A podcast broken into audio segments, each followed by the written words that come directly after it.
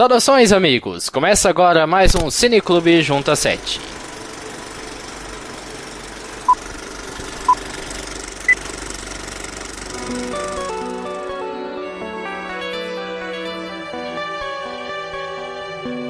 Eu sou Lucas Cabreiro e no Cineclube Junta 7 nós iremos debater filmes conhecidos ou não e que valem a pena conferida. Toda quinzena nós escolhemos dois filmes para debater e discorrer sobre os prós e contras dele. Aqui comigo para me ajudar nessa empreitada temos ele, João Vitor Ribeiro. Como vai? E aí galera, tudo bom com vocês? Temos também Matheus Botura. Olá! Olá! E por último, mas não menos importante, o Atana Mello. Tudo bem com você? Tudo ótimo e com você? Tudo ótimo também. E lembrando que o Cineclube Junta 7 faz parte do 2017 aqui no nosso blog. E se você quer ver o Junta 7 crescer, participe da nossa campanha do Padrim. Você pode contribuir com qualquer valor a partir de um real por mês e em troca receber recompensas incríveis, como um grupo no Facebook e Telegram só com os padrinhos, ou até escolher o tema do nosso próximo podcast. Essa semana a gente agradece muito o apoio de Murilo Rosella e Marilene Melo. Muito obrigado. Seja um padrinho Jotinha você também. Acesse padrinho.com.br barra junta 7 e contribua.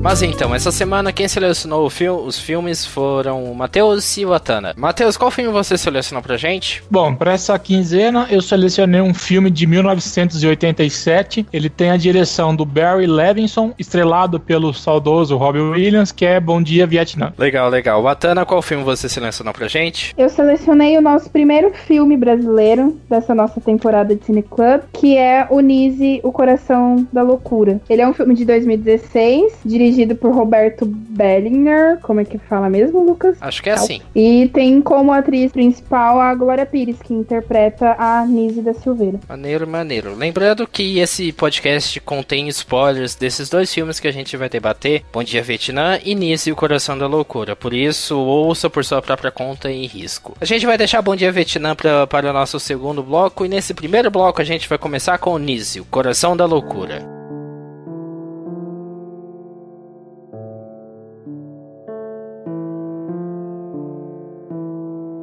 Então, eu escolhi o Nise, O Coração da Loucura. Eu ouvi falar muito bem desse filme porque ele conta a história da Nise da Silveira, que era uma, uma psiquiatra, uma psiquiatra meio TO, né, terapeuta ocupacional, que ela passou um tempo reclusa e ela volta a trabalhar num hospital psiquiátrico no, no subúrbio do Rio de Janeiro. E ela propõe uma nova forma de tratamento aos pacientes daquele hospital, porque até então eles estavam so, eles estavam tendo, tendo tratamento à base de violência, eram tratamentos violentos, vamos dizer assim. E eles sofriam de esquizofrenia, uma reclusão e tudo era com eletrochoque, que foi era o boom da época e a lobotomia também. Os colegas de trabalho da Nise, eles discordavam totalmente do tratamento que ela que ela propôs de trabalhar com arte, pintura e só ficou a responsabilidade caiu toda nela assumindo o setor abandonado de terapia de terapia ocupacional do hospital. E ela iniciou uma nova forma de lidar com os pacientes sem lidar com a violência que na época era muito o que me chamou muita atenção. E o que eu quero saber do Lucas, claro que eu ia fazer a primeira pergunta para ele, é como ele enxergava o papel da Nise como mulher dentro do hospital. Se você acha que teria alguma diferença, por exemplo, se ela fosse um homem e trouxesse as mesmas formas de tratamento, porque uma coisa que a gente viu o filme inteiro era o machismo. É, então, é totalmente, eu,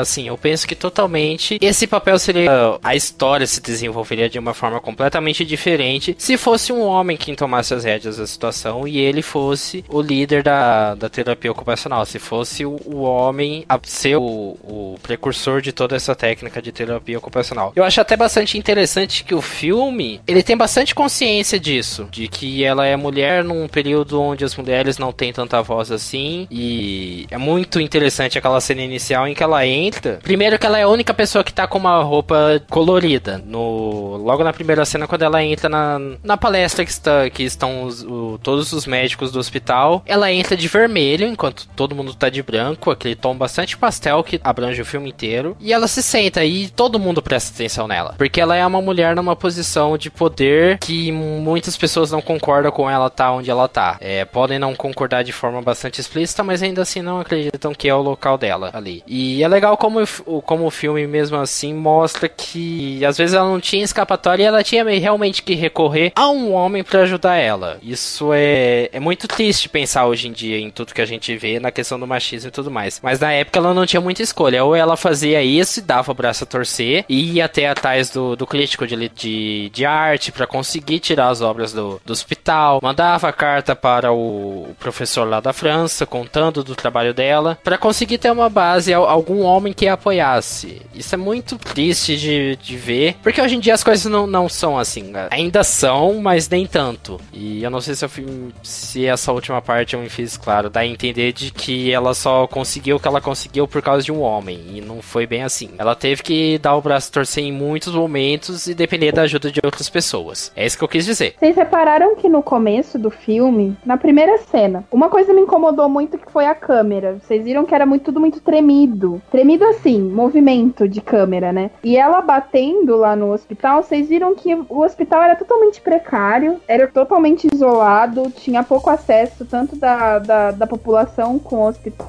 quanto lá dentro do próprio hospital. As condições, eu acho que eles conseguiram passar todas essas condições que era o subúrbio do Rio de Janeiro e da época lá que se passou em 1944. Eu acho que foi muito bem. Eles foram felizes nessas escolhas e, e em todo esse contexto inicial que eles deram no filme. É, eu gosto muito, eu gosto e desgosto do começo do filme. Ele não tem cortes, é um plano sequência muito legal que pega por trás das, das costas dela. Então você vê a mesma coisa que ela tá vendo. Você tem, você tem meio que a ilusão de que você tá por trás dos olhos dela, por, por trás dos olhos da Nise. Então isso é muito legal porque enquanto ela vai vendo e conhecendo o hospital, você conhece junto com ela. Então isso é muito legal e o fato da, da câmera não ter cortes e tudo mais mostra, é, só amplia essa noção de que a gente tá tendo a visão dela. E eu acho que o filme em si é bastante contemplativo, que a gente vê a visão da Nise sobre o mundo e sobre aqueles pacientes. Matheus, comente sobre da forma como a Nise se destacou logo no começo do filme, sendo mulher num ambiente com, comandado por homens. Ah, não, isso, isso realmente foi uma coisa que chamou muita atenção no, no começo do filme, até por uma das primeiras cenas, como que é mostrado pro telespectador os tratamentos que eles usavam para pessoas que sofriam de esquizofrenia. Então, tinham basicamente dois tipos de tratamento, que era a lobotomia e também a eletroconvulsoterapia. Isso, que é o eletrochoque, que dava um choque na cabeça da pessoa até ela desmaiar e entrar em convulsão. E foi a cena isso é... que, que, mais chocou, eu acho. Sim, Uma é das, extremamente né? impactante isso, que a, a, praticamente a segunda cena, vamos pôr assim, do filme, terceira, vai, tem um cidadão preso a uma cama de, do hospital, totalmente desesperado, pedindo para que tirassem ele dali, e nisso os caras vão lá e aplicam aquele choque. E ela se mostra totalmente contra isso desde o começo. Tanto que. Tanto que ela questiona, ela né? Ela até isso. questiona, ela para. E como que você chegou a essa conclusão de que tem que usar 30 amperes na cabeça do, de uma pessoa? Aí o cara, ah, tentativa isso. e erro. E aí que mora o perigo, não, né? Ele, é, ele falou depende do indivíduo. Aí ela falou, e pra esse indivíduo? Ele falou assim, ele não sabia responder. Que é muito, você pensa assim, é, o quanto é aquilo, em teoria, era evoluído pra época e o Sim. quanto arcaico que isso é hoje em dia. Que, querendo ou não, se você parar pra pensar aonde a, a medicina tá hoje em dia, aqueles dois tipos de tratamento é, psicológico, psicológico não,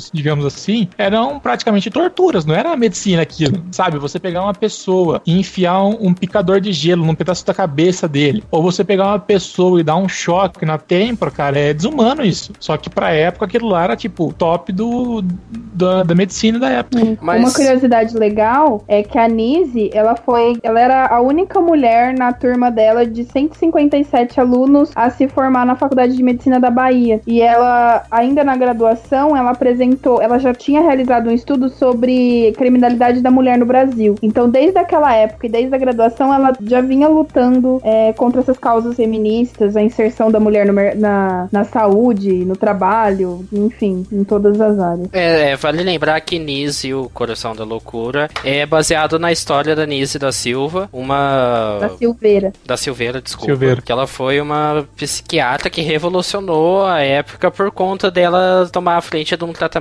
de terapia ocupacional. Dentro de, de todo esse contexto e tudo mais. Mas o problema que eu tive com esse começo do filme é que tanto a explicação do, do que é o eletrochoque quanto a explicação da lobotomia ficou maçante e ficou muito despejada. Eu senti que para um começo de filme, logo nos primeiros cinco minutos, já jogar tudo isso de informação pra pessoa, enquanto ela ainda tá se acostumando com escolhas de câmera, escolhas de, de roteiro e atuação e tudo mais, às vezes pode acabar cansando a pessoa logo no começo do filme e pode afastar e tal. Eu senti que poderia ter sido melhor apresentado esse contexto da época. Eu não sei como que eles poderiam fazer isso. É, João, não sei se você sentiu o mesmo que eu, mas discorra sobre o começo do filme. Não, tipo, eu acho que pegando com base no que vocês falaram, essa questão da apresentação, outra coisa assim que me incomodou um pouco, além da câmera, foi meio que a iluminação. Eu não sei se foi, foi pelo, pelo como é que chama? Pelo navegador aqui ou pela, pela versão online,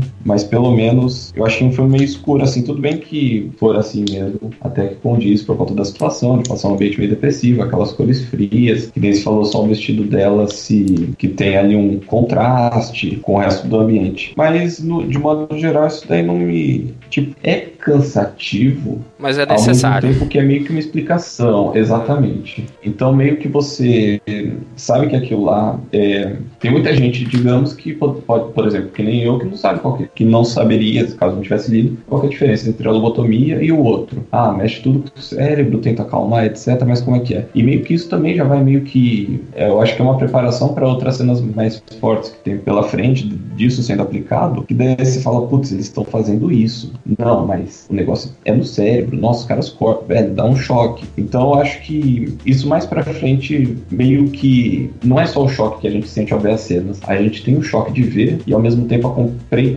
entre aspas, a compreensão daquilo. Eu acho que, apesar de eu ter me incomodado, é uma parte mínima do filme que não, não afeta em nada o restante dele. Pegando um complemento que, querendo ou não, todo esse, esse começo do filme, que realmente ele é um filme com. que ele aposta num negócio mais escuro, de cores mais sóbrias, tons mais pastéis, que nem você falou. E tudo isso é, é pensado, porque não tem muito como você passar um ambiente de um hospital psiquiátrico psicológica, eu vou errar isso o programa inteiro, desculpa. Mas não tem como você passar isso de uma forma alegre. Tipo, tanto que, que ela é o único ponto colorido dentro desse ambiente, mas ainda assim ela, ela usa e abusa de, de cores mais sóbrias, que nem você falou que ela parte de vermelho no começo, mas não é aquele vermelho cheguei, é um vermelho mais. Isso, é um negócio mais pro vinho, mais. Eu acho que tudo. acho não, certeza que tudo isso é feito para impactar realmente. Lógico. Tanto que, que você falou que eles jogam assim de cara o, a lobotomia e o negócio, realmente é para dar aquele eita. Só que esse esse impacto, esse susto inicial, ele meio que vai, você entende ele ao longo do filme, que você fala que tem um, um tratamento tão arcaico e ela aposta numa coisa que é tão simples e que tem um resultado tão mais eficiente do que esse tipo de, de tratamento. É, eu penso que a fotografia do filme em si foi muito bem pensada, justamente por conta de, dessa paleta de cores, de serem tons mais pastéis, de colocar muito em muitos momentos. Eu falei só do começo, mas em muitos momentos a câmera fica na, pega muito da nuca da Nise, da personagem da, da Glória Pires, pra gente ter continuar tendo a visão dela. E vários momentos a gente volta a ter a visão da Nise por trás da nuca dela. Então isso eu acho muito interessante. Mas fala, Watsi. Eu acho que a gente podia falar mais sobre como ela, ela começou a, a dar forma em tudo ali dentro do, do hospital. Ela chegou, ela ia se instalar numa sala que não tinha nada, era uma bagunça, uma sujeira, e ela come... Gente, me deu tanta raiva, mas tanta raiva daquele enfermeiro. Tinha. Lima. É, o Lima. Gente, eu queria dar na cara daquele homem. Você não tem noção. No final ele ainda conseguiu mudar, mas no começo, tanto é que ele também era agressivo com os pacientes, ele não ajudava. Ele falou que ele era pago pra, pra vigiar o, os loucos, não pra, pra limpar. Que ela teve que limpar Sim, a... a sala, tirar os móveis, ela teve que dar, criar tudo ali, porque ali tava no meio do nada, tava abandonado.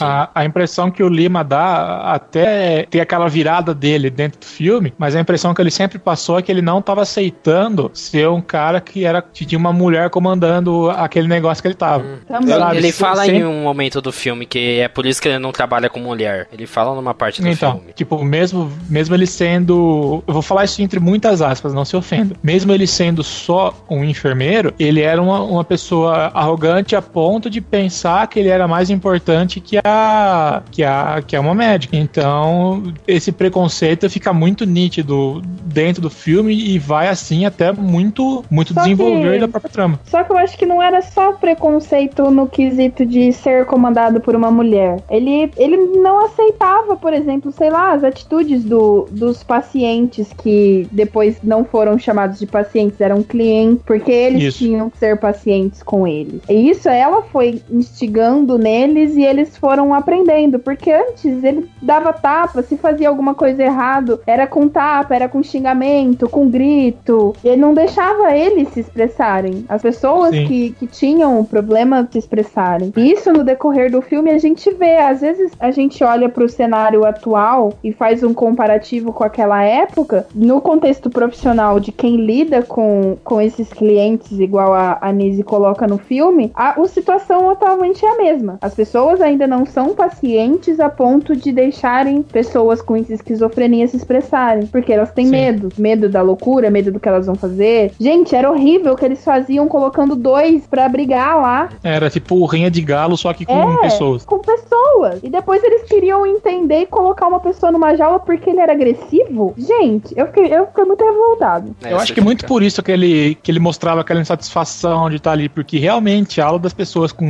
esquizofrenia era a ala mais difícil dali. Ele podia estar de boa lá dentro, com um negócio mais tranquilo, mas não, jogaram ele ali e falaram, se fode aí, e ele tá puto mesmo de estar ali. Então, ele descontava aquela raiva dele, tava dentro dele e nos pacientes. Qual era o nome do, do paciente mais agressivo? Era o Lúcio. Isso, o Lúcio. Isso. Quando o Lúcio estava no, lá fora com os outros, nenhum profissional saía. Aham. Porque era perigoso. E quando ela tirou, ela foi junto com ele, colocou ele lá, tirou a meia que ela tava usando, fez uma bola pra todo Verdade. mundo começar a brincar. Gente, aquela cena foi fantástica. Porque eles estavam interagindo. Vocês viram que tinha gente pelado, tinha gente sentado, tinha gente de tudo quanto é forma viajando no próprio mundo. Só que ela instigou uma coisa que seria uma comum ali entre eles. Era uma ligação. É a, a transformação dos personagens, pegando ah, É, tudo dos fascinante. pacientes e tudo mais, é muito palpável e bem feito. Sim, e também é gritante, o, é, tipo, a primeira aparição dos pacientes pra última cena Sim. deles. no- Ah. A transformação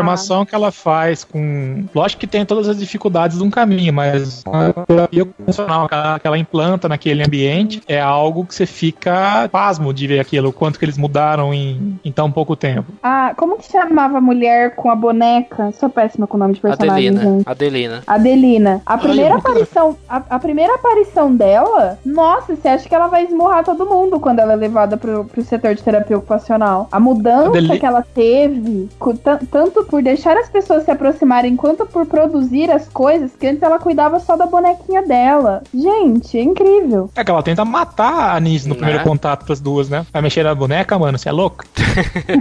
É, João, comenta um pouco sobre a transformação dos personagens. A gente já falou bastante, mas a transformação da personagem da, da Glória Pires, a Nice, o que, que você consegue perceber do começo do filme para o fim do filme? O que é que ela conseguiu Eu mudar que- em si? Cara, é, questão de transformação, eu digo mais, é, eu pego mais essa questão do meio que, onde ela tá e a influência que, que ela passa a exercer e o confronto que, que isso gera com, com todos os médicos, seja com quem meio que não é, não é participa, é, condiz, não é condiz também, mas tipo meio que quem percebe assim as atitudes dela. Eu acho que é legal pegar por esse ponto de vista mais histórico, que nem a Otis falou, histórico não, que nem a Otis falou da, dela ter sido a única mulher da sala dela entre 157 homens e depois ela entrar com uma cabeça completamente diferente, vendo outra forma de tratamento para esses para esses pros internos, onde o pessoal tratava de uma maneira toda desumana e assim ela vai ganhando, digamos, o seu destaque naquele meio e isso é o que traz esse contentamento por parte do Lima e que você,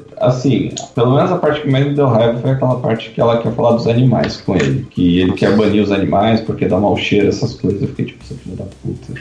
Não Ah, não, mas esse aí não é o Lima, esse aí é o. Mas esse não é o médico. Lima. É o, são É o- os- é o, o chefe, do, lá. é o Ah, chefe é, do hospital. Isso. Uma coisa Chefe. que é legal da gente falar da Nice é que ela sempre foi, pelo menos lendo um pouco da história dela, ela sempre foi uma mulher de, de presença. Tanto que, que quando ela volta, quando, no- bem no comecinho do filme, quando ela vai pro hospital psiquiátrico, é, é, é comentado que ela tava presa. Só que você fez assim, puta, uma médica foi presa, mas por quê? Daí, pesquisando aqui, ela foi presa durante a intentona comunista aqui no Brasil. Que ela foi denunciada por uma enfermeira por é, portar livros marxistas. Por isso que Então, cita no tipo, filme sobre isso. Ele Isso. fala do- de ouvir sermões de uma comunista e tal. Exato. E é legal que, que, pelo que eu tô lendo aqui, ela legal, né? Curioso, vamos dizer assim, não é legal a pessoa ser presa por causa disso. Mas que nesse, no mesmo presídio que ela tava, quem tava preso é o Graciliano Ramos. E no livro dele, Memórias do Cárcere, a Anise é uma das personagens. E o que eu acho mais fascinante do filme é que, do mesmo jeito que a gente vai desvendando a cabeça, a personalidade da, dos, dos internos, dos pacientes, clientes, a gente também vai desvendando um pouco a cabeça da Nise. Porque eu, eu já falei isso antes, mas eu quero explorar um pouco disso com vocês. Que o filme ele é um filme muito contemplativo. Em diversos momentos a Nise para em silêncio. Ele é um filme de muitos silêncios. A gente pode reparar isso. Ela para Ele e é ela um filme de muitos silêncios e muita observação. Exatamente, ela para e fica observando. E é, mais uma vez a câmera, a, a fotografia e a edição do filme é bem acertada, porque ele não fica fazendo muitos cortes. Ele para a câmera na frente da Nise e força a gente a tentar entender o que é que tá se passando pela cabeça dela, o que que ela, qual é o próximo passo dela, o que que ela tá percebendo ao observar esse paciente, porque ela Acho que é olha humanizado isso daí, Uhum. tipo, esse ponto de câmera. Sim, sim.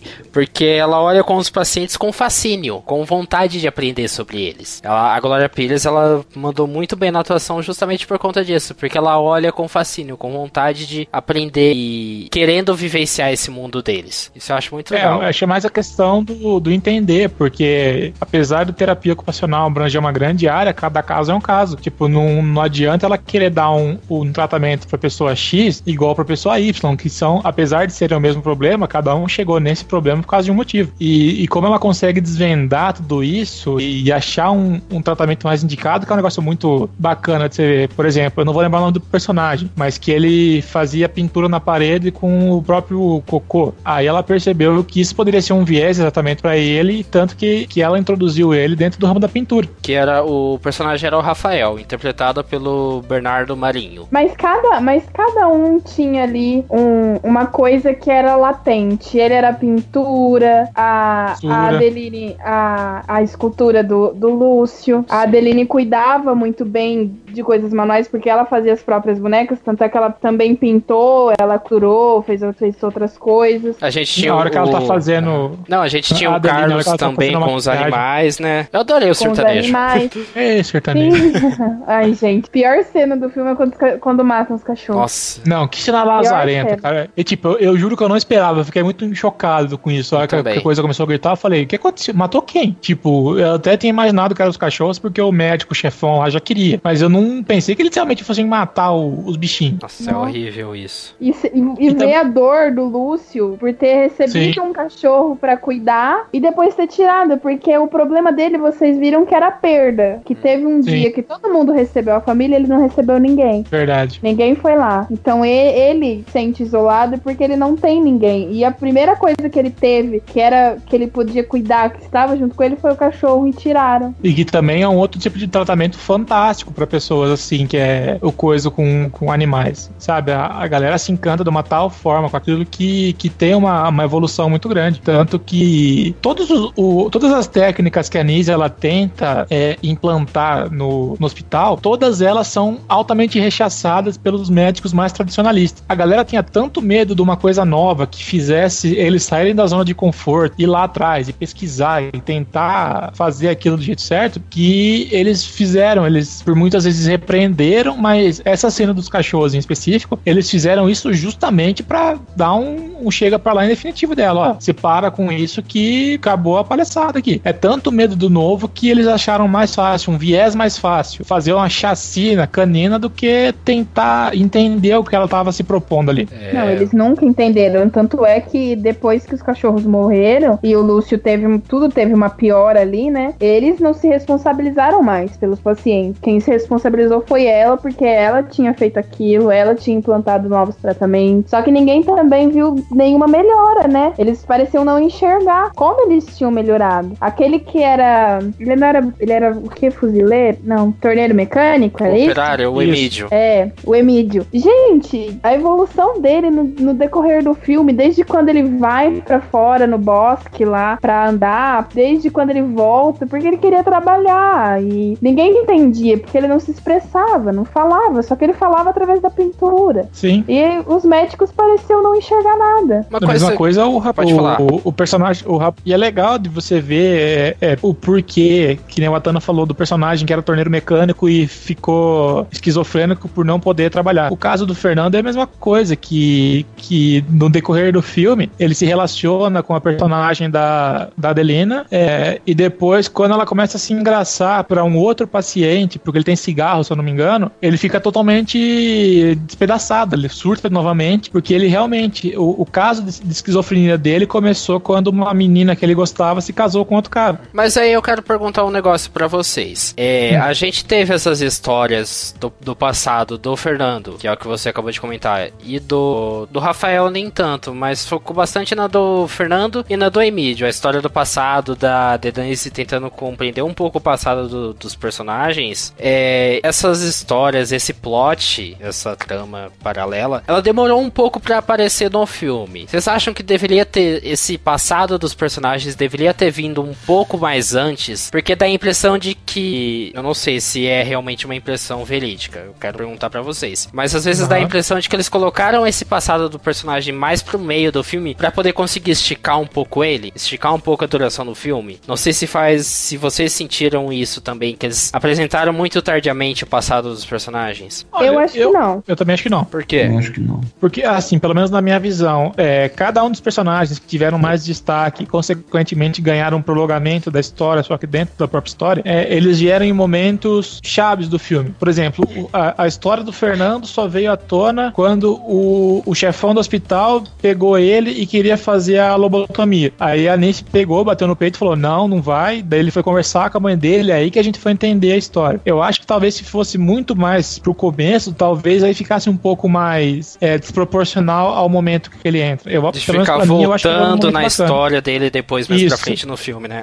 Tem. Aí ia ficar muito jogado, assim, muito perdido no meio do, do contexto. João, você também discordou de mim? Acrescenta alguma coisa que o Matheus falou, porque você tá quieto. Não, eu achei que não me incomoda porque não atrapalhou no meu ritmo de assistir o filme ou na, na influência de cada. Assim, é legal meio que você deixar pra depois que meio que dá aquele clique, tipo, ah. E às vezes se isso fosse mostrado um pouquinho antes, a gente não teria essa mesmo, esse mesmo fator surpresa, digamos assim. Que eu acho que é pra que ah, o motivo que essa, que essa parte do filme foi utilizada. Porque se você já começa o filme meio que sabendo que fulano de tal ficou mal por causa disso, que a fulana ficou por conta disso, meio que vai mostrando logo antes de você ter um envolvimento maior com a trama, aquilo ali acaba sendo meio sem som. É o que eu acho. Sim, sim. Afinal, porque se o filme trata muito da visão que a Nise tem com relação aos pacientes dela, então que a gente descubra sobre o passado dos pacientes junto com ela, né? Sim. Então, eu acho Bonito que, que esse. Sim, o Lucas filosofou agora. O passado veio, veio na hora certa, não tão atrasado, porque antes a gente precisava conhecer tanto os personagens quanto o que o levou a estar ali, as atitudes, e um pouco da, da, da bagagem da doença, da esquizofrenia e como pode trabalhar isso. Eu acho que se fosse antes, se a gente soubesse, por exemplo, logo de cara, o que cada um sofreu e originou a, a doença, já perderia um pouco a graça do filme. Sim.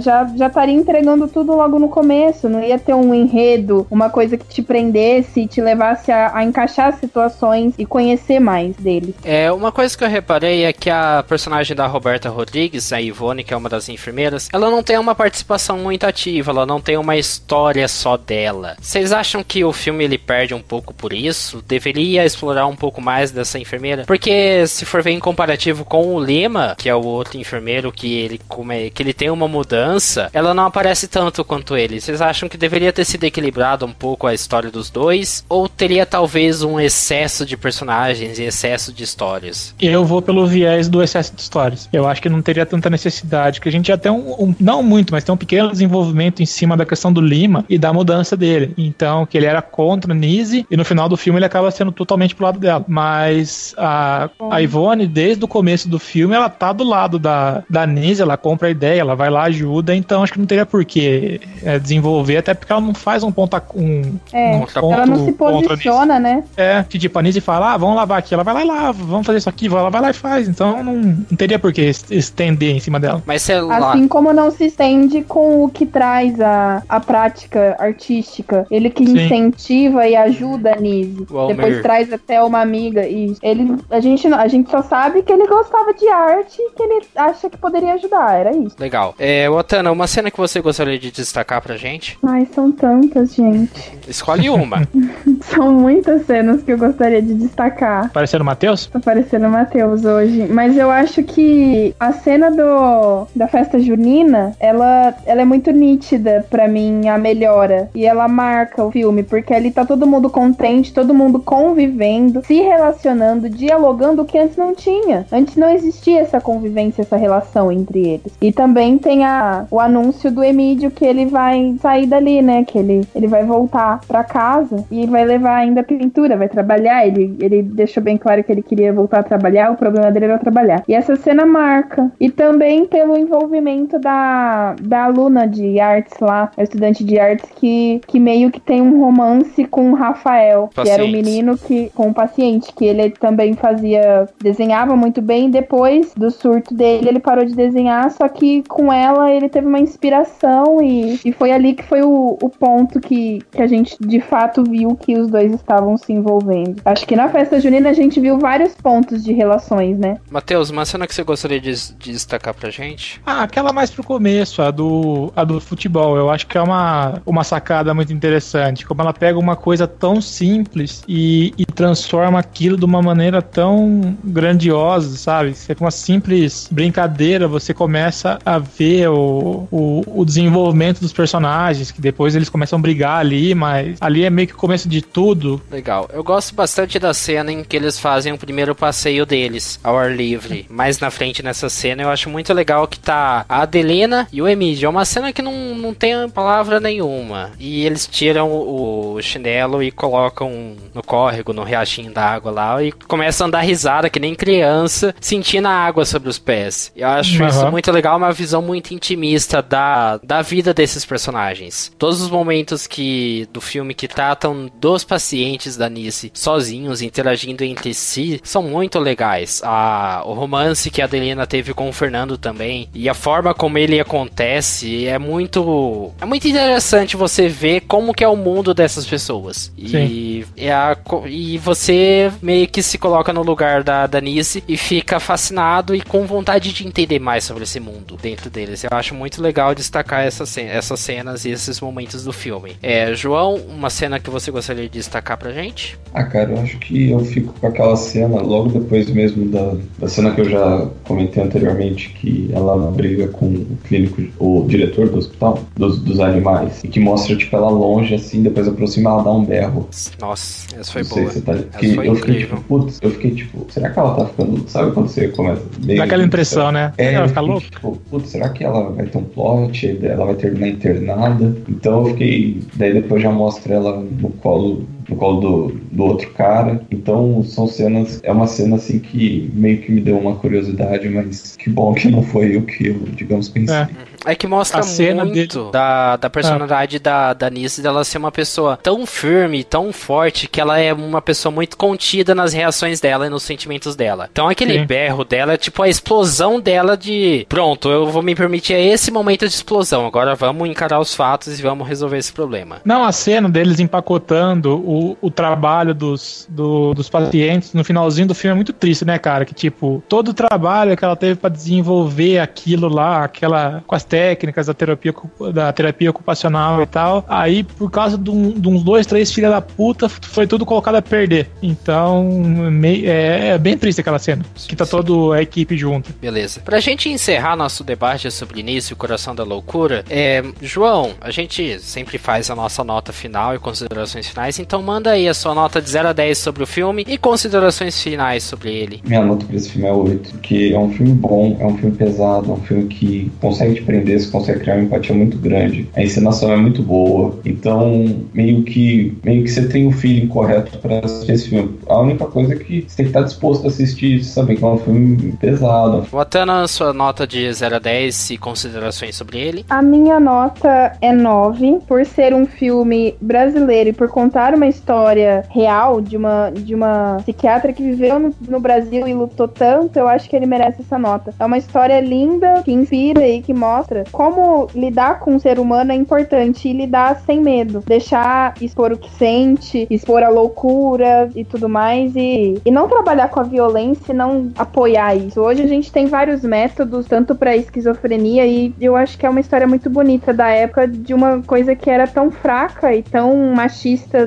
latente naquela época e, e ela ter revolucionado tanto. Eu vou dar uma nota, eu ia falar um 7, mas eu vou dar um 8 pro filme. Assim, o como eu já falei no, hoje nesse bloco, o começo dele me incomodou um pouco por querer despejar informação demais, por aí vai, e também me incomoda um pouco o epílogo dele com a entrevista da Nice. Eu acredito que eles estenderam demais esse pedaço do epílogo com uma entrevista da Nice verdadeira, da Nice real, uma entrevista dela de arquivo, é, que eu acredito que foi que foi muito bom pra gente ter um contexto histórico da personagem, da, da, da figura histórica que é a Sil da Silveira, mas eu acredito que eles estenderam demais esse epílogo, poderiam ter deixado mais sucinto. Mas eu acredito que uma nota 8 justifica as boas escolhas de atuação, as boas escolhas de fotografia e edição, a paleta de cor incrível do filme. Questão técnica do filme tá ótima, eu adorei a questão técnica do filme. Mas esses probleminhas que eu senti no começo no fim impediram de ganhar um 10, senão ia ganhar. Mas João, é, João não, Matheus, por favor, sua nota de 0 a 10 e considerações finais. Cara, é um filme que eu fiquei extremamente surpreso com o resultado final dele. Realmente não pensei que eu fosse gostar tanto. Ele é um filme denso, mas ele conta a história de uma mulher, por mais errado que pareça, esse termo é uma mulher do saco roxo, que em nenhum momento ela abaixou a cabeça para os superiores e sempre acreditou naquilo que ela se propunha, nas técnicas que ela quis, e meio que infelizmente acabou pagando por isso. Então eu acompanho vocês e dou 8 também. Qual é seu comentário sobre Início, Coração da Loucura? Deixa aí pra gente os comentários sobre o filme e a sua nota de 0 a 10 para ele. E fica por aí que daqui a pouco a gente volta com o nosso segundo bloco do Cine Clube Junta 7, comentando sobre Bom Dia Vietnã.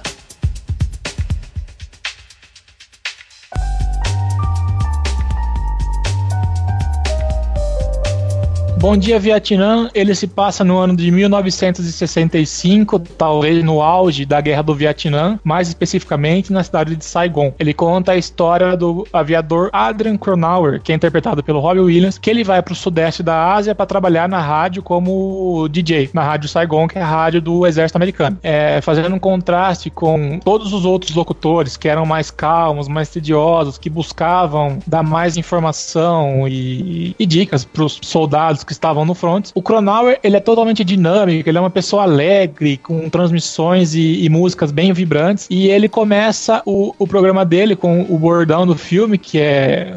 Good morning, Vietnam!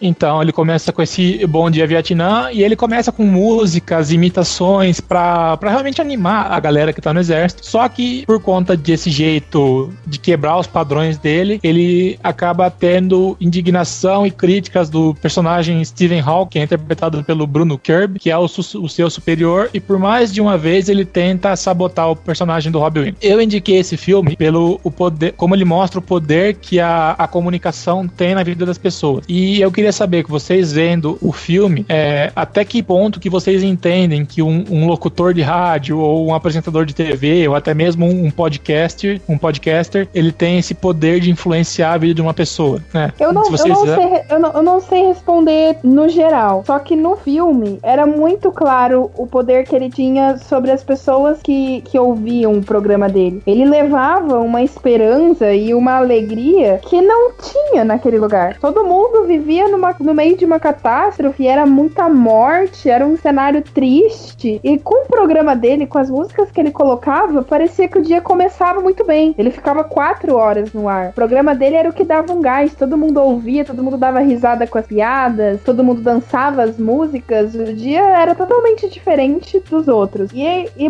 isso, isso era nítido no dia a dia do soldado. Quando não tinha o programa dele, era tudo monótono, era tudo igual. Era mais um dia na guerra do Vietnã quando tinha o programa dele era tudo diferente. Ele, ele transmitia um, um ar positivo pra um lugar negativo. É, eu penso que o, o mais interessante do programa dele e dessa. de realmente essa amplitude que o rádio e essa voz que você escuta e que faz, te faz companhia em muitos momentos do dia a dia, ela dita o seu dia. Mas além disso, ela. Foi o que eu falei, ela é uma voz amiga, ela faz companhia, ela faz piada, ela te provoca, ela te cutuca, ela faz você pensar. Porque uma das coisas que eu, acho, que eu achei mais incríveis, mais incrível do, do filme, principalmente o começo dele, é que as piadas do Robin Williams eram completamente sarcásticas e que cutucavam justamente onde não devia cutucar, que era criticar o presidente Nixon, criticar Eisenhower, criticar figuras públicas do, dos Estados Unidos e o cara que tá lá no fronte de batalha, ele não quer ouvir coisinha bonitinha do, do presidente, ele não quer saber que a primeira dama trocou de, de cabelo, mudou o cabelo. Ele não tá feliz de estar tá lá em muitos momentos, ele tá lá para cumprir a obrigação dele. E vocês lembram a primeira música que ele tocou? No programa dele? Era Nowhere to Run, que em tradução, nenhum lugar para fugir. É muito uhum. genioso aquilo, porque tipo, foi uma, uma carta aberta dele em aceitação, tipo, eu não tenho como escapar, então já que eu tô aqui, eu vou fazer do meu jeito. Exato. E acho isso muito incrível e mostra como que o alcance da, da rádio tem na vida das pessoas e também o podcast. Você tá ouvindo esse podcast provavelmente no seu caminho para casa, no, no metrô, no ônibus, enquanto você tá na academia e por aí vai, lavando louça. Mas, o Matheus, você sentiu também o, hum. esse sarcasmo do Robin Williams? Eu acho que foi um dos das melhores atuações do Robin Williams em questão de comédia. Porque ele Sim. se sentia livre para fazer o que ele queria no, no, personagem. Ao menos foi o que eu senti. Ele foi o que eu senti enquanto ele compunha o personagem e a forma como ele compôs e passou pra gente. Mas uhum. comenta um pouco sobre o personagem do Robin Williams, que sem dúvida é o destaque do filme, né? Ah, com certeza. Eu acho que a primeira cena que ele faz, a primeira cena é quando ele tá já na rádio fazendo o programa dele. Eu acho que muito daquilo ali é foi muito no improviso, sabe? É, é meio difícil você, pelo menos eu, pensar que tudo tudo aquilo foi feito daquele jeito como foi feito, mas porque era um roteiro, ensaiadinho, não sei o que tem. Eu acho que muitas daquelas piadas ali saíram meio que no, no, no caco que fala, né? No, no termo cinematográfico, né? Uhum. Ah, eu li que muitas cenas do, do filme foram improvisadas. Sim, por exemplo, quando ele erra a, a velocidade do toca-fita, eu acho que lá foi erro mesmo dele e ele soube aproveitar para desenvolver. Mas é um personagem fantástico, cara. A forma que ele é construído, é, você pega um cara que tava muito tranquilo em Creta, se eu não me engano, na Grécia, e do nada, assim, ele é jogado no meio de um conflito do Vietnã. E, como você falou, já que eu tô aqui, eu vou fazer do jeito que eu quero e, e foda-se o coisa. Tanto que a maioria dos conflitos que ele tem com os superiores dele, que são totalmente opostos ao que ele, ao estilo dele, basicamente todas as vezes ele responde de uma maneira irônica e tirando sarro. É Também, ótimo.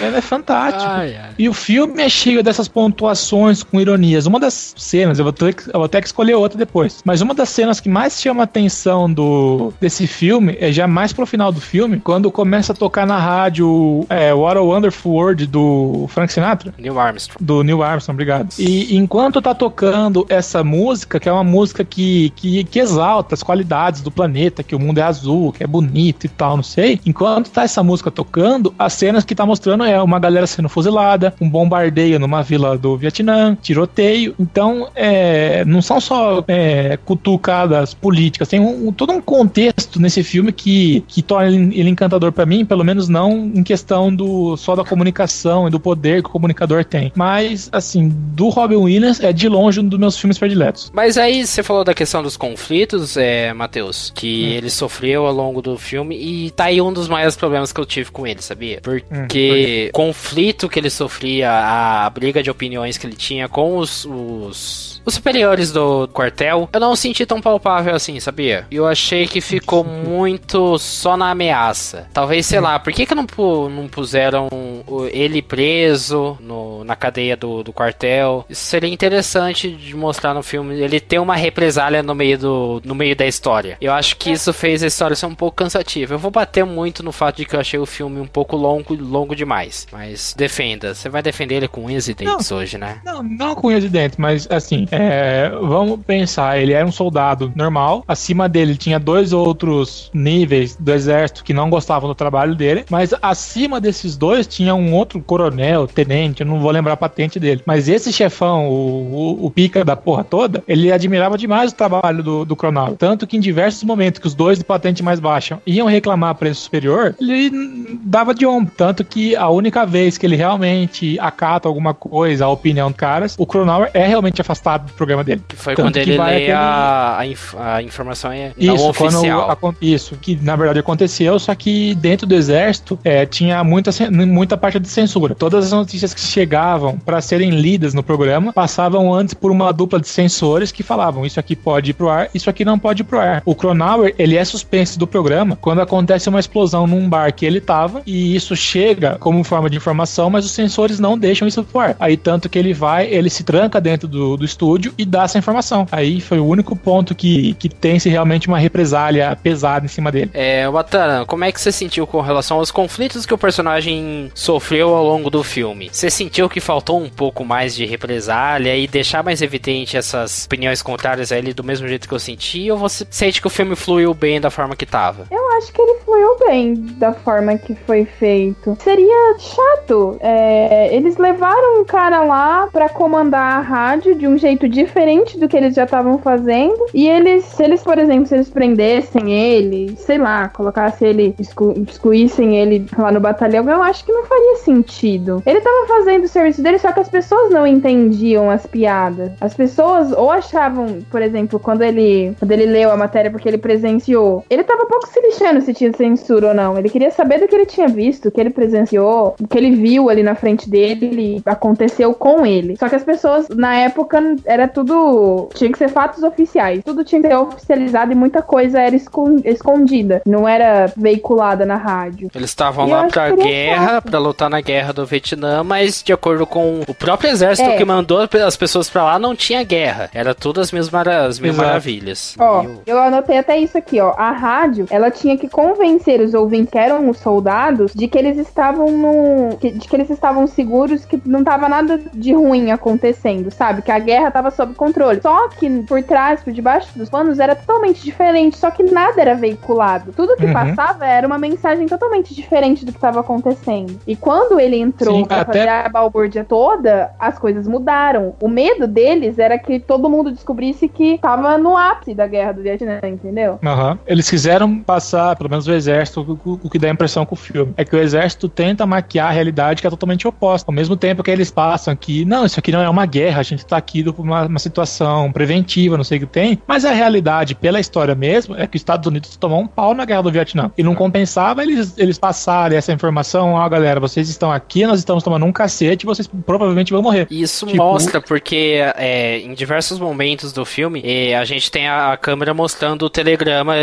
sendo recebido. Ah, os Estados Unidos está mandando mais Sim. reforço, os Estados Unidos está mandando mais reforço. Mas isso não era Isso. passado. Esses telegramas, ele, apesar dele aparecer muitas vezes ao longo do filme e você acabar não dando tanta importância, se você parar pra, pra pensar, aquilo é a prova viva de como que o controle tá. de como que a- o conflito lá no Vietnã tá descontrolado e de que eles Uhum. estavam omitindo isso, de que estavam cada vez mais mandando gente pra lá porque eles não estavam conseguindo dar conta do que eles se proporam a fazer. E por mais que sejam, eu tenho até os números aqui, por mais inconstantes que sejam, é uma quantidade muito grande de gente que morreu nesse, nesse conflito. Ó. De vietnamitas morreram entre 960 mil a 3 milhões ou quase 4 milhões de pessoas do Vietnã. Morreram cambodianos, morreram pessoas do Laos, que essa guerra aconteceu em Camboja, Laos e no Vietnã. Foram em três países, a, a segunda guerra da Indochina também é chamada. E de militares americanos foram quase 60 mil militares que morreram e quase 2 mil que ficaram desaparecidos durante a ação. Então é muita gente. Uma das, das dos telegramas que chegam, que vai ser passado como notícia, é que o, o não só eles estão mandando é, contingente a mais, mas como o, exército dos Estados Unidos que tá no Vietnã tá pedindo mais gente porque eles não estão dando conta de combater o- os vietnamitas, que é um, um negócio da história que o- os vietnamitas eles tinham a favor dele a localidade. Eles conheciam a floresta como a palma da mão deles. Então se um, um mariner americano entrava na floresta, ele ia entrar totalmente cego, a ponto que os vietnamitas sabiam o que eles estavam fazendo. É, Matheus, tu tem mais alguma pergunta pra gente? Bom, vamos falar da parte romântica do filme, então, que o personagem do Adrian Cronauer, ele tava na, na região da Grécia, que é famosa por ter belas mulheres. Aí ele chega no, no Vietnã, que, com o perdão do, do, do preconceito, se tem esse estereótipo do, do, do asiático que é todo mundo igual. Mas mesmo assim, ele consegue, ele se apaixona, ele se encanta por uma, uma menina no filme. E então, ao mesmo tempo que ele se apaixona pela menina lá do, do Vietnã, ocorre uma história paralela que vai praticamente todo dentro do filme, que é a amizade dele com o irmão dessa menina, o Tuan. Que no começo ele aparece no filme como um cara que quer impedir a relação do, do Cronauer com a irmã dele, mas depois acaba virando um grande amigo. E no final do filme, descobre-se que ele é um, um terrorista do Vietnã. Aí eu queria saber como que vocês viram, se vocês em algum momento desconfiaram que, que poderia ter essa, essa reviravolta no final do filme ou foi normal? É, na, na hora que ele. Porque a gente tem um pouco dessa, dessa dica de que o Tuan ele é um Vietcong dos rebeldes vietnamitas. É quando o Adrian tá no bar e ele vai correndo e chama o Adrian, fala para ele sair do bar, que ele, a irmã dele tá querendo conversar com ele. E na hora que ele sai, o bar explode, por exemplo. Ou seja, ele foi lá e tirou o Alien do, do bar para poder salvar ele, salvar a vida dele. Então você tem um pouquinho uhum. a dica de que talvez ele saiba mais do que a gente acredita que ele saiba. E a, a gente não, não tem a certeza de que ele é um Vietcong, mas a gente tem a certeza de que ele sabe mais do que ele diz que sabe. Então, uhum. mas desconfiar que ele é um terrorista e tá do lado inimigo, nem tanto. Watts? Eu jamais desconfiei. No começo do filme, no decorrer do filme, eu achei o, o personagem do Tuan muito inocente. Eles, para mim, ele se apoiava muito no. Como ele chamava mesmo? Do Robin. Cronauer. Cronauer. Ele se apoiava muito nele. Tanto eles saíam juntos, ele brigou no bar para deixar o, o, o, menino lá dentro e tal. Eu achei que era uma amizade sincera. Era uma amizade que tinha nascido a, além do interesse dele pela irmã do, do Tuan. E no final eu me surpreendi. Quando descobriram que o, o menino era um terrorista, eu falei, gente, como assim? Só que lá uh, os jovens era, eram muito rebeldes na época, né? Sim, e também ele tinha motivo. É uma coisa que eu, que eu achei legal, assim, ao mesmo tempo que tem aquela desconfiança, pelo menos no meu caso, na cena do bar, que tem aquela desconfiança que, que tipo, pô, o moleque tirou o cara de lá bem antes de explodir o bar. Aí realmente dá aquela desconfiança, mas pelo menos para mim essa desconfiança morre lá pro final do filme, quando o, o Cronauer ele vai com outro soldado pro, pra pegar relatos de outros soldados para exibir no jornal, que eles são atacados por um, por um grupo de Vietcongs, e o menino ele vai lá, ele se põe em uma situação de perigo para realmente resgatar o amigo. Então, pelo menos para mim, teve essa quebrada, tipo, desconfiança com, com desconfiança, então acabou na confiança no final do, do negócio. Mas é, é, é interessante você ver o, o, final do conflito desse, desse menino, por que que ele tava ali é, combatendo, que ele fala no diálogo que eles têm, bem pro finalzinho do filme, antes do Cronauer ser mandado de volta para os Estados Unidos, que o, os vietnamitas, eles não eram inimigo. Quem era o inimigo eram os americanos que estavam ali é, tentando dominar aquilo e, entre aspas, restaurar a paz. Porque pelo esse contexto do Vietnã do, do, por esse contexto do Vietnã do Norte contra o Vietnã do Sul, era também uma briga do socialismo contra o capitalismo. Então, um Vietnã foi apoiado pelos Estados Unidos, ao, e pelo outro lado, o outro Vietnã foi apoiado pela China e União Soviética. Então, foi, faz parte dentro do contexto da Guerra Fria. E o menino, ele tem essa motivação para realmente batalhar, combater os americanos, é, porque familiares dele foram mortos. O irmão mais velho dele foi morto, não me engano. Não lembro se o pai ou a mãe foi, mas os vizinhos foram mortos e tal. E, e tem esse, esse, conflito de interesses que, ao mesmo tempo, ele faz uso da amizade do Cronauer para conseguir informações privilegiadas, porque ele tá realmente num, dentro de um bar do exército. Ele pega, escuta a conversa e tal. Por mais que seja uma, um ambiente descontraído, ele acaba conseguindo pegar alguma uma coisa ou outra e passar pro, pros rebeldes. Ao mesmo ponto que ele se põe em perigo. Com, é, bom, que, que os Vietcongs podem encanar com ele, porque ele ajudou um americano. Então tem esse conflito dentro do, do filme. Sim, eu, acho, eu acredito que o Tuan é um dos personagens mais complexos do, do Bom Dia Vietnã, assim, que ele tem um, um desenvolvimento bastante conflituoso e interessante de acompanhar. Eu acredito que é... esse foi um dos conflitos mais legais de acompanhar. Se for ver até mais do que a briga de autoridades entre deixa, não deixa o Cronauer fazer as coisas dele. Sim, é bem drástica a mudança dele, né? Que de um menino bobinho que queria impedir um, um namoro acabou sendo um, um, guerrilheiro do Vietnã. Eu penso, eu, o filme ele tem muitas. Ele tem boas reviravoltas por aí, vai. A, toda a tentativa do, do Major, Sargento Major Dickerson, de Isso. dar cabo da vida do, do Cronauer para impedir ele de continuar com as notícias dele, o jeito dele de fazer rádio, de mandar o cara para uma zona desmilitarizada, zona de perigo, e realmente tentar matar ele de forma indireta, Sim. é muito legal de acompanhar. Trouxe um elemento de tensão muito bom pro filme e agregou coisas ao filme. Porque você via o, esse personagem do Cronauer que é totalmente baseado no sarcasmo, na ironia e no fazer piada com tudo e todos, numa situação de perigo e ele ainda continua fazendo piada. Isso daí é uhum. sensacional. E o personagem do Forrest Whitaker também, pelo amor de Deus, eu adoro. Bom, eu gosto do Forrest Whitaker, mesmo ele estando novinho no filme, super novinho. E ele acrescentou muito, ele tem uma ótima química com Robin Williams. Ficou muito bom os dois em cena. Sim. É, Watana, você tem um pouco a comentar sobre a química entre os personagens, que eu acho que, é que é a base do humor. Se os personagens, se os atores não têm uma boa química, filmes de humor, histórias de humor não funcionam. Eu acho que eles têm boa química sim. A amizade deles era sensacional. Um andava atrás do outro, eles sempre estavam ali. Todo mundo ali gostava dele, né? Menos aquele aquele soldado idiota que ele achava que ele era engraçado. engraçado. Nossa, gente, que porra aquele cara.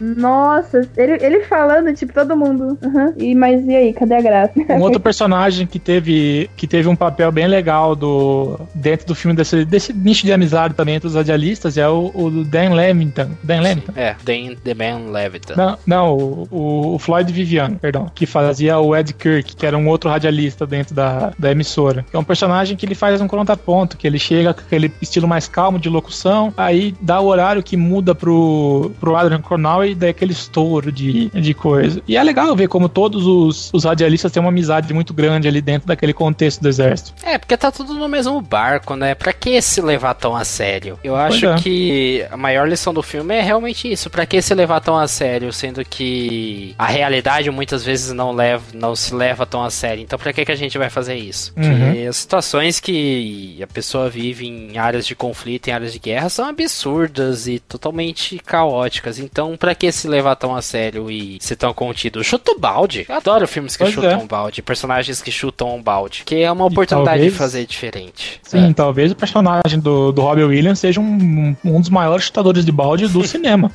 E é inspirado é num personagem real, né? Num, numa figura sim, ele, real. É, Conta pra gente. Sim, é, é, que realmente existiu um, um Adrian Cronauer, que foi um radialista que participou realmente no, no exército americano, na época da, do Guerra do Vietnã. Só que ele fala que, que o filme ele tem 45% de precisão com o que, o que ele realmente fazia. Então, até aqui tem o, o relato que fala que o, o Cronauer original, é, ele fala que o filme deturpou-lhe por fazê-lo parecer anti-guerra, enquanto ele era na realidade anti-estupidez.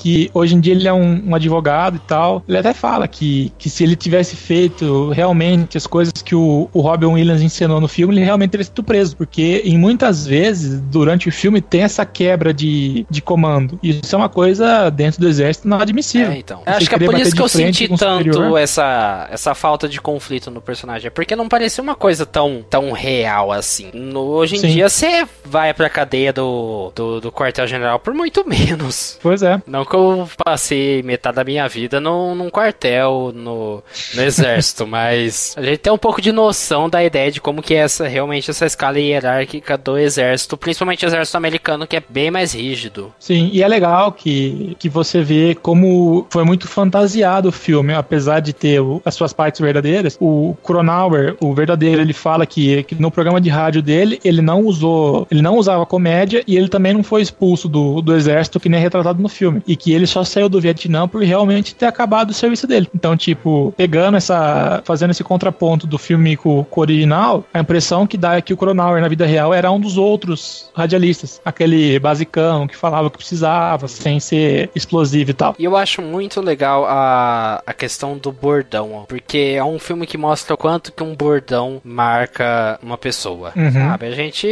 Eu vivo isso com saudações amigos do João Junta 7, querendo ou não. Que parece que se eu não fizer isso daí, não parece que é o, que é o podcast, sabe? Que incompleta. Né? Exatamente. E eu acho isso muito legal. Matheus, você como pessoa que sempre esteve envolvida com o, com o rádio, comenta um pouco sobre isso do bordão e da forma como o filme mostra o quanto o quão importante é um bordão pro rádio, por aí vai. É legal que o bordão, ele, você querendo ou não, acaba se tornando uma marca característica. Tanto que naquela cena, já mais pro final do filme, quando o Cronal ele tá preso no engarrafamento do de caminhões do exército, que o, o Garlic ele levanta, ó oh, galera, sabe quem que eu tenho aqui? Ó, oh, é o Cronal, é o cara do Bom Dia Vietnã e tal. E a galera não acredita. E tanto que o, o primeiro soldado que fala assim, ah, se você é mesmo, fala o Bom Dia Vietnã. Aí quando ele manda com, com o peito cheio, a galera fala, puta, cara, é você mesmo, você é muito foda, a gente adora o seu programa e tal. E ele meio que cria um, um, um programinha ao vivo ali, conversando e brincando com os soldados. E é ali que você realmente percebe o, o, o quanto que ele consegue atingir a galera, o quanto que um comunicador tem o poder de, com uma voz, uma palavra, uma, uma piada, por mais boba que seja, é, ficar dentro da cabeça das pessoas e servir como um amigo, como incentivo, é um negócio muito foda. Tipo, o,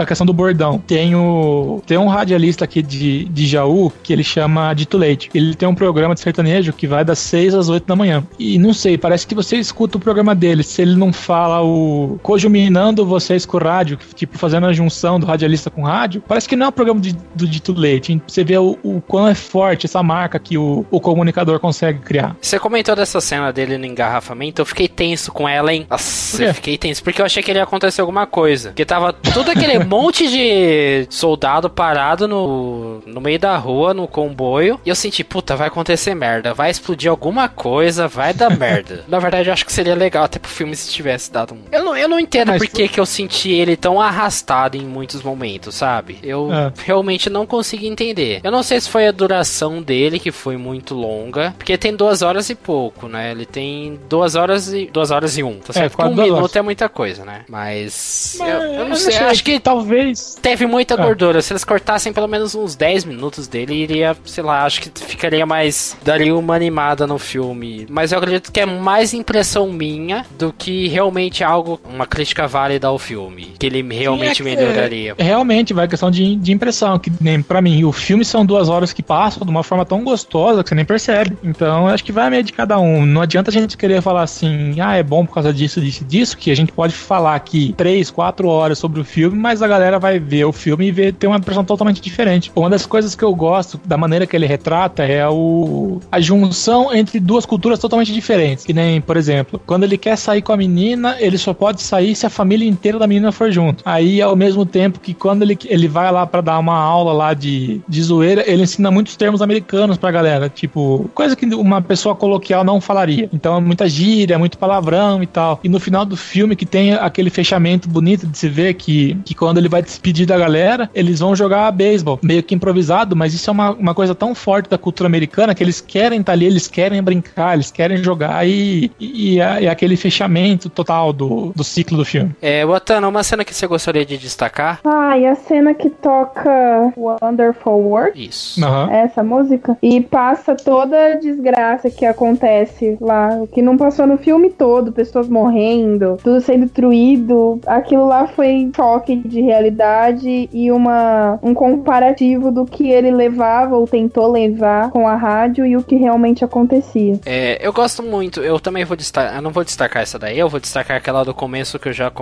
que é Nowhere to Run. Preciso lembrar quem uhum. que canta. Martha Reeves and the Vandellas, que canta Nowhere to Run. Eu gosto muito das sequências musicais que desses dessas, desses clipes musicais que tem ao longo do filme, porque eles têm sempre algumas sacadas visuais que são muito interessantes para construir o ambiente que o filme se passa, para construir o local, o contexto temporal dele. E isso é muito bom. Por exemplo, cantando, tocando I Feel Good, James Brown, enquanto os caras estão lá fazendo exercício de guerra e uhum. andando pra cima e pra baixo com, com barcos e lanchas do exército americano. E isso é muito legal. Ele traz uma, uma construção histórica e do contexto e ambientação do filme muito potente. Então é uma essas sequências musicais, apesar de, de eu achar que atrasa um pouco a narrativa e talvez esse seja o motivo de eu falar que deveria ser uns 10 minutos mais curto, são coisas é uma das partes que eu mais gosto do filme. Eu não entendo isso. As partes que eu mais gosto gosto do filme falam que deveria tirar, né? Faz Você é um rapaz sentido. muito conflituoso. Eu sei. Tem mais conflito que Bom Dia Vietnã, diga-se de passagem. É, Matheus, é, tua cena que você gostaria de destacar uma? Eu sei, meu menino. Bom, aqui eu queria destacar, você acabou de destacar, que é a, primeira cena do, dele na rádio, como já dá aquela virada bem no começo do filme, mas já que, que eu não quero repetir, a, a última cena do filme, quando ele é, ele é expulso do. Não é expulso, ele sai do exército lá. É convidado a se retirar, né? É, tipo, suma daqui. Mas quando ele vai pegar o, o avião, enquanto, enquanto isso na, na rádio tá acontecendo o programa dele, que quem assumiu o lugar é o Garlic, que era o, o fiel escudeiro dele durante todo o filme. e ele deixa aquela né? mensagem. Isso. E ele deixa aquela mensagem de despedida. Eu achei muito legal essa cena. E foi uma forma muito legal de trazer, de exaltar mais ainda a importância do personagem do Forrest Whitaker. Junto do Robin Williams, é um dos maiores destaques do filme. Uh -huh. questão de comédia. Eu acredito que é um bom filme que sabe usar muito bem da comédia no roteiro e na, e na imagem. Ele usa muito comédia visual. Isso é importante pra comédia em si. Uhum. E, mas vamos lá. É, senhor João, pra gente encerrar, deixa seus comentários sobre Bom Dia Vietnã e sua nota de 0 a 10 sobre o filme. Minha nota pra Bom Dia Vietnã é. Eu ia dar 7, mas vou dar 8. Por conta da. Porque o Robin Williams foi incrível nesse filme. Tipo, depois você vê entrevista do, do, radia, do radialista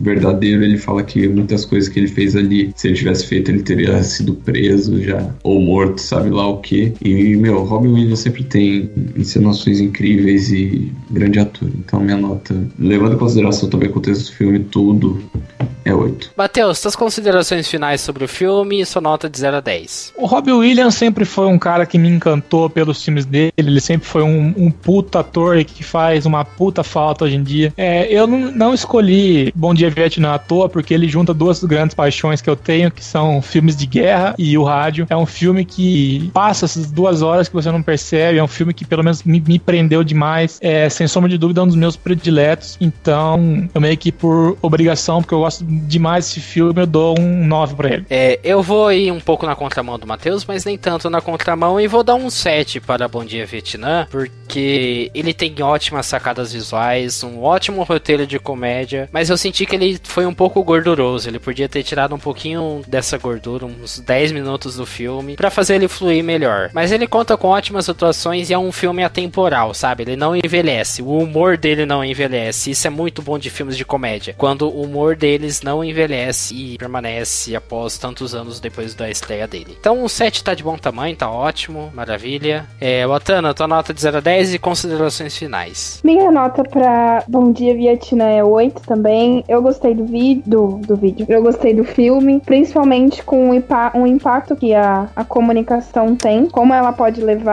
e transmitir coisas para as pessoas, sensações, tudo. É, como isso muda em qualquer cenário, até mesmo numa, numa guerra. Eu gostei bastante. Foi um, um, um filme atípico que se eu visse na internet, no Netflix, em qualquer lugar, eu não, não, não seria algo que me chamaria atenção, só que foi um filme que eu gostei e eu estou gostando de assistir filmes que vocês indicam. Uhum, legal, legal, legal. E quais são seus comentários sobre Bom Dia Vietnã? Deixa aí pra gente ler, deixa também sua nota de 0 a 10 sobre o filme e fica de olho que a gente vai anunciar os filmes do programa seguinte.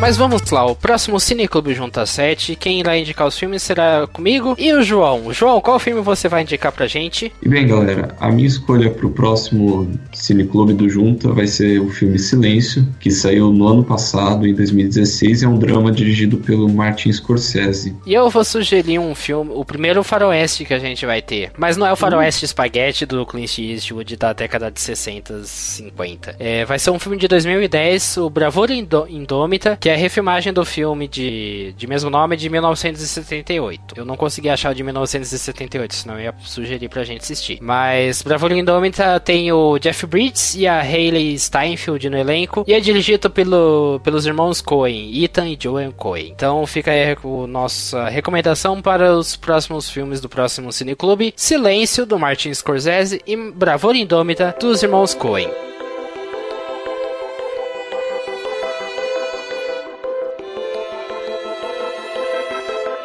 E se você tem sugestões de filmes para a gente assistir, comentários, críticas e por aí vai, manda um e-mail pra gente para juntacast.gmail.com. A gente vai adorar ler seu e-mail. Não esqueça também de acompanhar o podcast pelo feed, assine o feed, ou então acompanhe pelo seu agregador de podcasts favorito, o iTunes, o Tuner e o Podflix. É, lembrando que a gente tem podcast agora toda semana, uma semana o Cineclube e na outra semana o JuntaCast. Acompanhem o blog junta7.com.br e também as redes sociais dele, Facebook, Twitter e Instagram. Não esqueça de aparecer por aqui semana que vem com o JuntaCast. E é isso, galera. Muito obrigado e a gente se vê no próximo Cineclube Junta 7. Tchau. Falou. Tchau.